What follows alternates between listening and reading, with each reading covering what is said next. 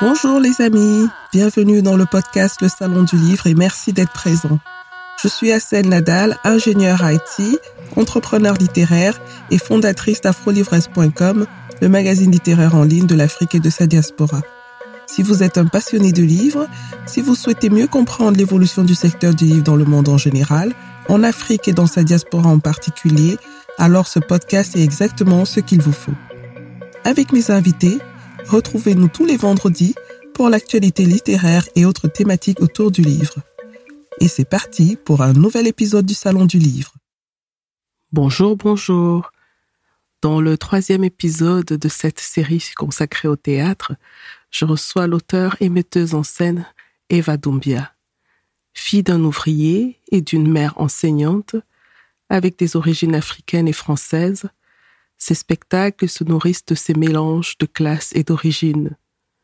Comme elle le dit si bien d'ailleurs, elle fait de la dramaturgie d'assemblage, une dramaturgie qui questionne les différentes formes de mixité, qui mélange les différents genres artistiques et qui croise aussi les langues urbaines comme le verlan, le nushi ou encore le bambara. Son premier roman, Ange fêlé, et publié chez Vent d'ailleurs en octobre 2016.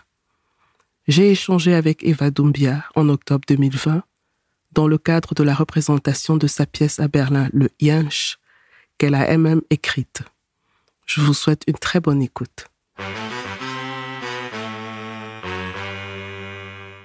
Bonjour Eva Doumbia. Bonjour. Euh, merci d'avoir accepté euh, mon invitation pour euh, échanger sur votre travail en tant qu'autrice, metteur en scène. déjà pour commencer, pour ceux qui vont nous lire ou nous écouter, est-ce que vous pouvez dire en quelques mots qui vous êtes? Alors, je suis metteuse en scène et autrice. je suis aussi parfois sur scène en tant dire comédienne, mais plutôt, euh, on va dire que je suis plus, euh, souvent quand je suis sur scène, euh, c'est plus de l'ordre de la narration, de la performance, puisque je dis souvent que je ne, je ne joue pas de personnage. En fait, dans les derniers projets dans lesquels j'ai joué, qui étaient souvent des choses que j'ai mis en scène moi-même, je suis là avec ma parole, je suis là avec ma parole de, de metteuse en scène et, et d'autrice, en fait. Voilà donc euh, ou parfois de maître de maître de cérémonie. Je suis née euh, en France, je suis née en Normandie euh, d'un père ivoiro-malien, enfin de, avec une histoire un petit peu compliquée qui commence au Mali et qui se termine en Côte d'Ivoire, et d'une mère française originaire de Normandie.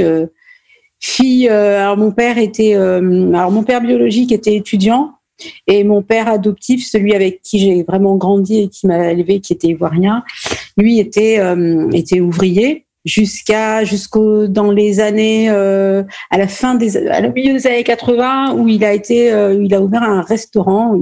Ma mère était était était à la retraite assez rapidement. Elle était à la retraite jeune de l'enseignement et ils ont ouvert un restaurant. Donc voilà, ma mère étant elle-même euh, fille de cheminot. Donc en fait, on va dire que je me situe à l'intersection d'un monde ouvrier, euh, d'un monde d'immigrés, d'un monde étudiant et d'un monde de la pensée, euh, de l'enseignement aussi. Et j'ai commencé le théâtre euh, assez naturellement après avoir eu euh, après avoir eu petite fille euh, des activités artistiques, danse, musique. Euh, qu'est-ce que j'ai fait? J'ai fait plein de choses quand j'étais gamine. J'ai fait beaucoup de choses parce que j'ai grandi dans une ville communiste où la culture était gratuite. Euh, D'ailleurs, qui était jumelée avec une ville qui est à côté de Berlin qui s'appelle Teltow. Mhm. Voilà, donc il, il, est toujours d'ailleurs en fait. Voilà, donc j'ai voilà, donc j'ai grandi dans un environnement, on va dire, à la fois ouvrier, en même temps rural, parce qu'on n'était pas très loin des champs et euh, que ce que je décris d'ailleurs dans le texte. Et puis euh, dans un environnement blanc. Euh, blanc, prolétaire, avec où ma famille avait un statut un peu particulier parce qu'à la fois nous étions les seules personnes noires mais, plus largement racisées de, la commune, qui fait aujourd'hui, qui est aujourd'hui composé de 9000 habitants. Et en même temps, on était une famille un peu, un peu mixte aussi du point de vue social, puisque ma mère était instite, ce qui à l'époque était on va dire les, les, instituteurs étaient les, on va dire les l'élite de la classe ouvrière puisque je ne sais pas si on peut appeler ça élite, mais on va dire qu'il y avait une reconnaissance en fait euh, de, la profession dans le milieu d'origine de ma mère, puisque mon grand-père était cheminot et puis ma grand-mère était femme au foyer en fait.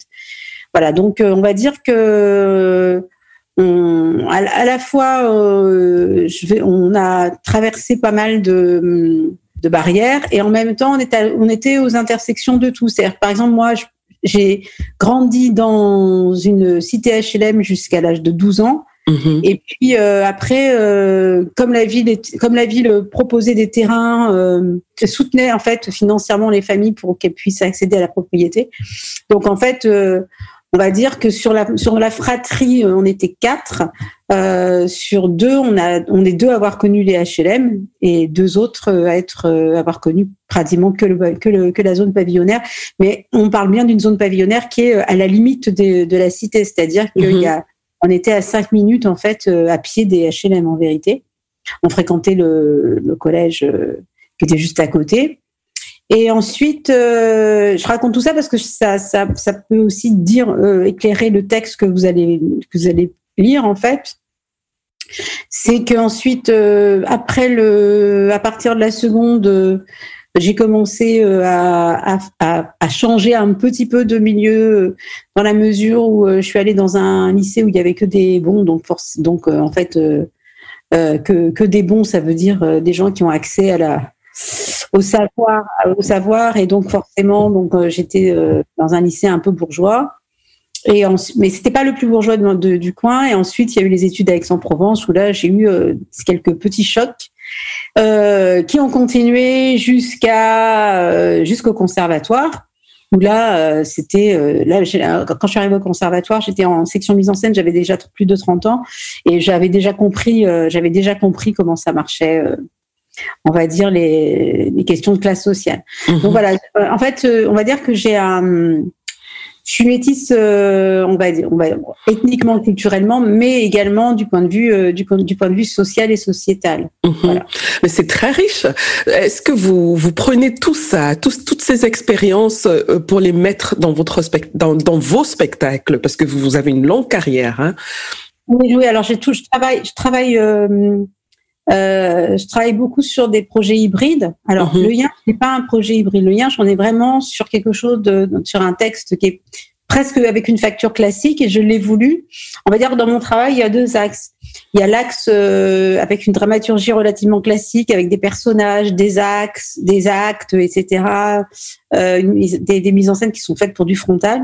Mm-hmm. Et puis, euh, en même temps, il y a tout un travail sur, bah, d'ailleurs pas forcément pour du frontal, puisque j'ai monté Edouard Bond, par exemple, où c'était pas du frontal, c'était en circulaire.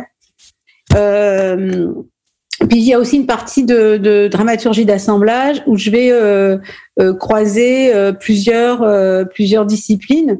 alors par exemple en projet, j'ai Autophagie qui devrait qui devait se créer pendant le festival d'Avignon et étant donné que le festival a été annulé, c'est reporté à on fera une avant-première déjà au mois de mai et puis on créera plus tard.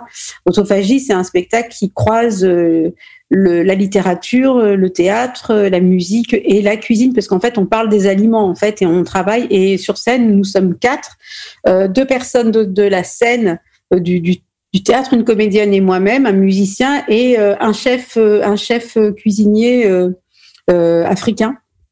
Et en fait, à partir de ces différents éléments, on constitue une espèce de rituel qui raconte l'histoire coloniale de la nourriture.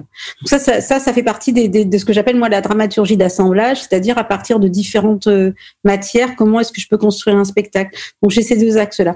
Auparavant, j'avais fait euh, une adaptation de Leonora Miano à partir de. Bah, D'ailleurs, je pense que c'est ce spectacle-là qui a donné lieu, qui a euh, qui s'appelle qui s'appelait Afropéenne. oui.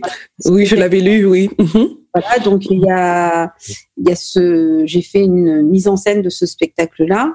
Et puis encore avant, j'avais fait un travail euh, sur les cheveux, justement, il y a une dizaine d'années, qui était un cabaret qui s'appelait Moi et mon cheveu, le cabaret capillaire, avec des textes de Bibi Chmumbu et puis quelques textes en fait qui étaient un peu récupérés ici et là, où il y avait, on était 11 sur scène, il y avait des danseuses, il y avait des danseuses, des chanteuses, il y avait beaucoup de chanteuses, c'était un vrai cabaret, donc avec cabaret, plumes et cheveux. Et puis euh, il y avait aussi une coiffeuse sur scène en fait avec moi qui, euh, qui, faisait plusieurs choses. Donc en fait voilà, donc il y a, deux axes. Y a, là le lien dont on va parler, c'est plutôt un, travail qui est euh, on va dire classique, même si à l'intérieur de l'écriture, je croise différents modes de, de, langage, c'est-à-dire qu'on va à la fois, euh, j'écris des monologues qui sont plutôt poétiques, mhm. euh, qui agissent, euh, qui, qui, qui, constituent ce, qui constitue, on va dire, le cœur ou le coryphée de la tragédie. Et ça va croiser des dialogues qui sont des dialogues euh, très quotidien euh, qu'on pourrait jouer euh, dans, dans, un, dans un film. D'ailleurs, euh, la question du cinéma s'est posée souvent et à chaque fois, bah, je dis bah, non, parce qu'en fait, il y a quelque chose de très littéraire finalement dans le texte qui fait que le, le spectacle pourrait pas être transformé en scénario, sauf si on enlève toute cette partie-là, en fait. Mhm. Voilà.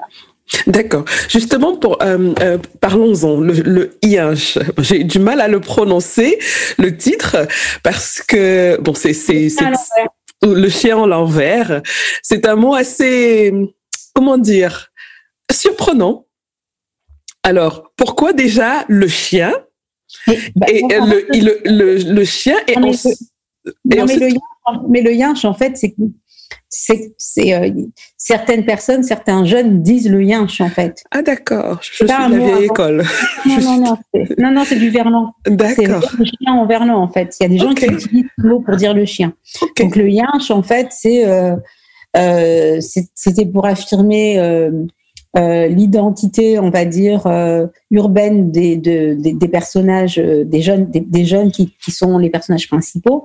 Et puis aussi parce que de ce chien, il y, en a pas en fait dans la pièce. C'est un désir du chien en fait. Donc, donc en fait, non, non, c'est pas, il n'y a rien inventé. Alors dans le il y a quelques inventions, mais en vérité pas tant. Ce qui se passe, c'est que je croise des expressions nouchi Mhm. Euh, de la Côte d'Ivoire. Mhm. Ouais. Mhm. Des mots qui viennent du bambara. Des fois, je bambaraise, euh, bambaraïse euh, certains mots français. Euh, où, euh, donc en fait, il y a très, en fait, mais, mais en vérité, où je, je, vais aussi, je sais qu'il y a certains endroits où ça m'amuse de croire de d'utiliser des tournures qui sont presque du Moyen Âge en fait, ou d'utiliser des mots au sens premier, c'est-à-dire euh, euh, par exemple, le, le, mot inouï, je l'utilise au sens propre, c'est-à-dire que ça ne veut pas dire incroyable, ce qui voudrait, euh, ça ne veut pas dire quelque chose qui ne se croit pas, ça veut dire quelque chose qui ne s'est pas entendu. Quelque chose qu'on n'a pas encore entendu. Mmh. Donc euh, voilà, c'est un truc qui, il y a tout un travail parce que parce que j'ai une formation, euh, j'ai une formation de théâtre, mais j'ai une formation de lettres et j'ai une appétence pour la littérature. Et donc, euh, ça m'intéresse beaucoup aussi de voir, d'utiliser, de, de, de, jouer avec le langage et avec les mots. Oui, je, je serais très curieuse de savoir comment les Allemands, les Allemands ont réussi à traduire ces, ces spécificités-là. C'est, je trouve que c'est euh, côté créatif, c'est assez intéressant. Donc, euh, j'irai voir le Alors, il s'avère que j'ai, je, je parle pas allemand, je parle plus allemand, mais je l'ai parlé puisque j'ai fait allemand première langue. Oui. Parlé, donc, je suis assez curieuse de voir parce que finalement, je j'ai pas reçu beaucoup de questions.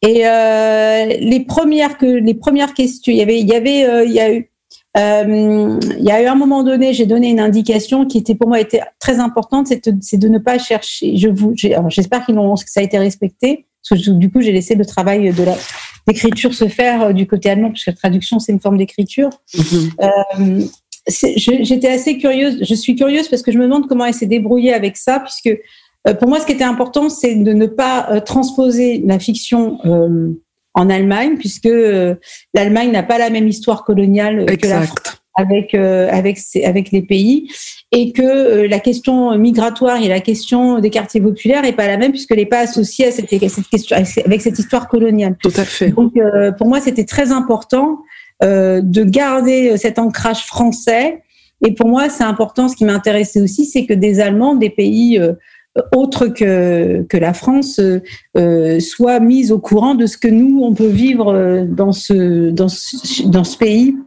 et dans, dans, ces, dans ces, sur ces territoires. Mhm.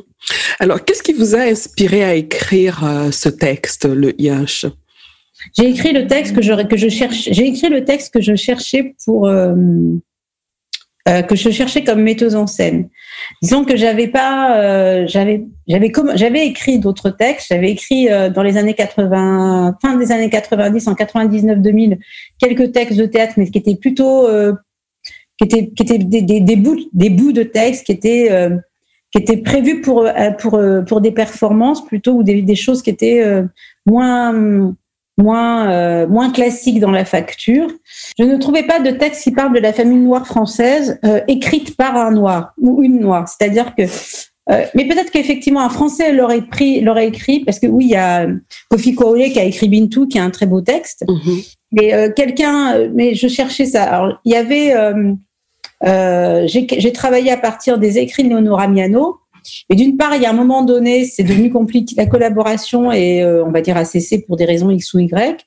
Mais, euh, mais en même temps, je, même si j'ai adoré travailler sur Afropéenne, ce, ce, ces textes, c'était les textes décrits pour la parole, hein, qui parlent de la, de la femme noire française, même si j'ai trouvé ça vraiment très important euh, de trouver ces textes-là qui parlent de la femme noire en France, il y a quand même quelque chose qui me semblait euh, pas pas, pas, précisément situé, c'est-à-dire que c'était encore un point de vue de quelqu'un qui ne connaissait pas, par exemple, l'école maternelle en France. Ah. Qui ne connaissait pas ce vécu de d'être euh, une personne noire dans une école maternelle en France. Qui, voilà. Donc je cherchais ce texte-là euh, je cherchais aussi un texte. Je cherchais un texte aussi. On pourrait parler des violences policières du point de vue des garçons. Mhm. Et donc, euh, il s'avère que j'avais écrit un autre texte précédemment euh, qui a été publié chez Vendailleurs et que ça m'a un peu ouvert la possibilité d'être d'être d'être autrice de mon propre théâtre. Voilà. Et parce que, juste, parce que juste là, vous, vous aviez toujours été metteur en scène metteuse en scène et, mhm. et j'adaptais, j'adaptais, mhm. j'adaptais pour euh, pour faire entrer, on va dire, euh, l'univers des auteurs dans un projet qui était le mien. On va mhm. dire que j'étais une metteuse en scène qui était autrice en fait de, ce, de, de la, du plateau, mais à partir de la langue et de textes d'autres personnes. Oui. C'était pour ça que je parle aussi de dramaturgie d'assemblage. Et là, donc, euh, ce que je vais, ce que, ce que, ce qui se, ce qui se met en place actuellement, euh, c'est beaucoup plus, euh, on va dire, des, textes qui ne sont écrits, euh, qui sont écrits par moi et qui sont pensés dès le départ pour être pour le plateau. Mhm. Voilà. Mhm. Alors la l'une des thématiques, sinon je dirais la thématique principale de ce texte, c'est la violence policière, si j'ai bien compris. Non, c'est mhm. il y a deux thématiques en fait qui se croisent parce qu'on parle pas de la violence policière. Mm-hmm. On en parle. En fait, la violence policière, elle est présente tout le temps. C'est-à-dire qu'on énonce les le nom des personnes qui ont été tuées par la police depuis euh, entre entre 2005 et, 2016. Mm-hmm. Mais la thématique, c'est la famille noire en France. D'accord. Et, les et ce que ça implique, c'est-à-dire euh, la violence à l'intérieur de la famille, euh, l'absence de, de l'absence de, de compréhension des entre les générations quand la génération vient d'un pays et, euh, et que les enfants sont français. Euh, les ruptures de les ruptures de communication, les silences, les non-dits, euh, comment l'exil est vécu par les descendants mhm. et, euh, et, et, et, la, et les questions les questions de genre aussi sont sont évoquées. Euh, non, ça, ça évoque beaucoup plus largement la la famille noire française avec plusieurs on va on va dire avec plusieurs euh, avec plusieurs ramifications. Oui, donc en fait, vous, vous, vous allez chercher les, les intimités euh, entre les différents euh, types de noirs. Euh, Alors, il y, a, il y, a, trois garçons, en fait. Il y a trois garçons et une fille de même génération, de même âge. Ils ont entre, on les suit entre 10 ans et 21 ans, mhm. entre 10 ans et 20 ans. Oui. Euh, il y a donc le personnage principal, Drissa, donc euh, qui est le, c'est quelqu'un qui a qui, a une, qui aspire à la banalité, à, à une espèce de normalité blanche, c'est-à-dire euh, le pavillon, enfin ressembler aux images qu'on qu'on lui offre euh, dans la télévision. Il y a sa sœur jumelle.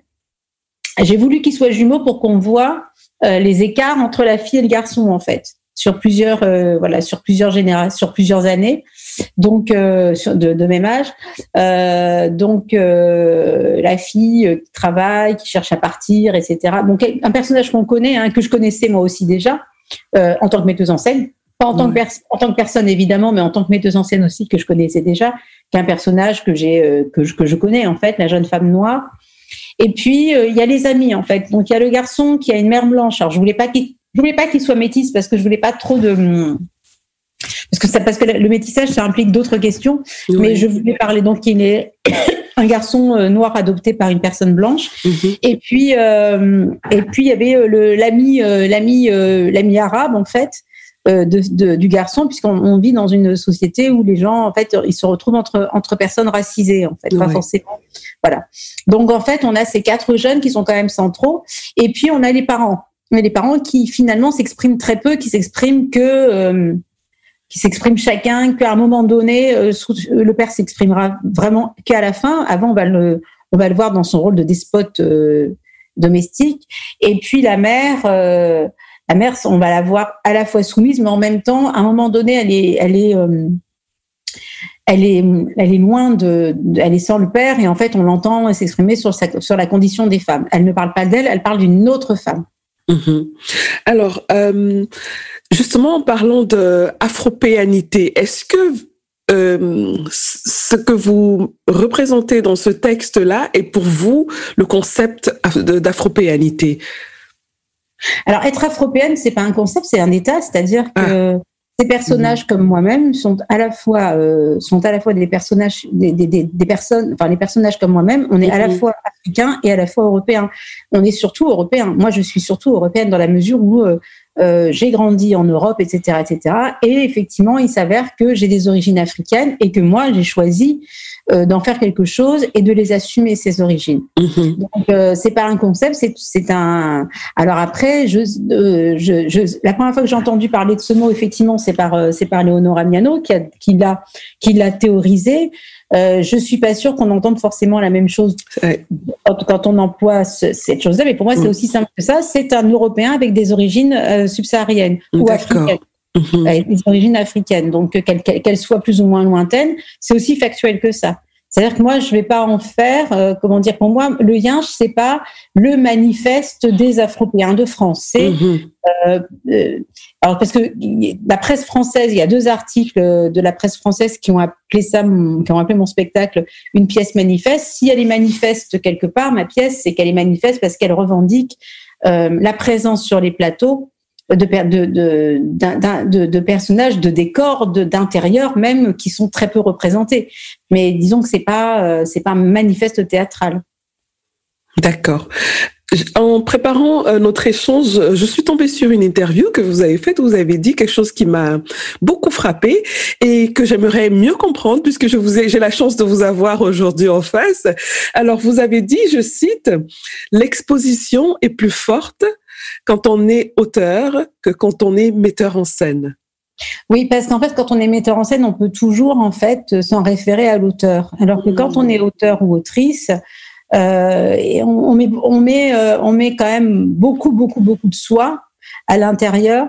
Et en fait, on est, moi, j'ai, en fait, là, je l'ai réalisé parce qu'il y a une critique qui m'a, qui était, euh, qui était pas entièrement positive parce que la plupart des critiques étaient plutôt très enthousiastes. Celle-ci était, euh, et je, je, vois comment on peut être vraiment très blessé mhm. euh, en tant qu'auteur, beaucoup plus que par, euh, beaucoup plus que par. Quand on met en scène que quand on met en scène. Alors évidemment, moi je sais que ça m'est arrivé de pas me réveiller, bah, justement après la, la création d'Afropéenne, où les retours de, de, la presse et du public étaient très violents en fait. Mhm. Ça m'est arrivé de pas arriver à, sortir du lit le lendemain. Vraiment. Et pas, oui, oui, bah oui, parce que c'était très, très, très, très violent. C'était surtout, c'était vraiment lié à la, violence de ce qu'on avait reçu, mhm. de ce que j'avais reçu, puisque mhm. c'était vraiment la, la, mise en acte en fait qui avait été qui avait été attaquée. Là, c'est beaucoup. Euh, là, je, je je, pense, je, je, vois en fait que ce qui est attaqué et euh, ce qui est attaqué, c'est vraiment quelque chose d'intime. Par exemple, quand je lis euh, euh, qu'une qu'une critique, que quelqu'un que j'aime, que j'apprécie par ailleurs, écrit que la poésie est artificielle, bah ça va me faire. Il y a quelque chose parce qu'en fait, on met tellement de soi, et on met tellement de, de, de mm. son, son imaginaire et de sa de sa propre de son propre de, de sa de son propre inconscient en fait mm-hmm. dans l'écriture quand on est sincère que ça peut, ça peut être très, très blessant. Je voulais que vous donniez votre, votre avis sur la parole des femmes après le mouvement MeToo et euh, comment, euh, en tant que femme noire, on, on, on voit ce, ce mouvement Est-ce que ça nous concerne en fait? Voilà. Je pense que ça nous concerne. Après, c'est très compliqué parce que euh, on connaît tout le patriarcat dans nos sociétés, euh, que ce soit justement dans les sociétés africaines comme afropéennes, on connaît très ou afrodescendantes, on connaît vraiment le patriarcat et, et on a toutes des tas d'histoires affreuses. Euh, après, ce qui est plus compliqué, euh, je crois, c'est euh, alors là, c'est en tant que femme et pas en tant que femme noire que je vais parler c'est que je pense que la réponse, elle se situera pas dans la culpabilisation des hommes, mais dans la prise en main de notre propre sexualité. C'est-à-dire qu'il faut, avant d'apprendre à dire non, il faut apprendre à écouter ses propres désirs, et c'est-à-dire il faut apprendre à être celle, celle, celle à qui on dit oui ou non. C'est-à-dire mhm. que euh, tant qu'on apprendra aux filles, par exemple, de ne pas faire, à ne pas faire le premier pas, euh, qu'elles doivent être patientes et attendre. Je veux dire, on peut pas on peut pas euh, reprocher aux garçons et aux hommes euh, de ne pas entendre euh, de ne pas entendre un non ou un silence comme un oui dans la mesure où le, le, le oui et la demande est presque jamais formulé. C'est-à-dire que dans notre éducation, on nous, on nous apprend à, à, à, être objet et non pas à être sujet. Et je pense qu'en fait, dans l'éducation des femmes, ce qu'on doit faire en premier, c'est leur apprendre à manifester leurs désirs. Et là, mhm. et une fois qu'on aura manifesté nos propres désirs, euh, on pourra à ce moment-là parler d'égalité. Et euh, pour tout vous dire, c'est le sujet sur lequel je vais travailler là tout de suite. Ok. Ben, c'était parfait alors. Merci beaucoup. Au revoir. Bonne journée. Au revoir. Voilà les amis, c'est terminé pour aujourd'hui. Merci d'avoir écouté jusqu'au bout.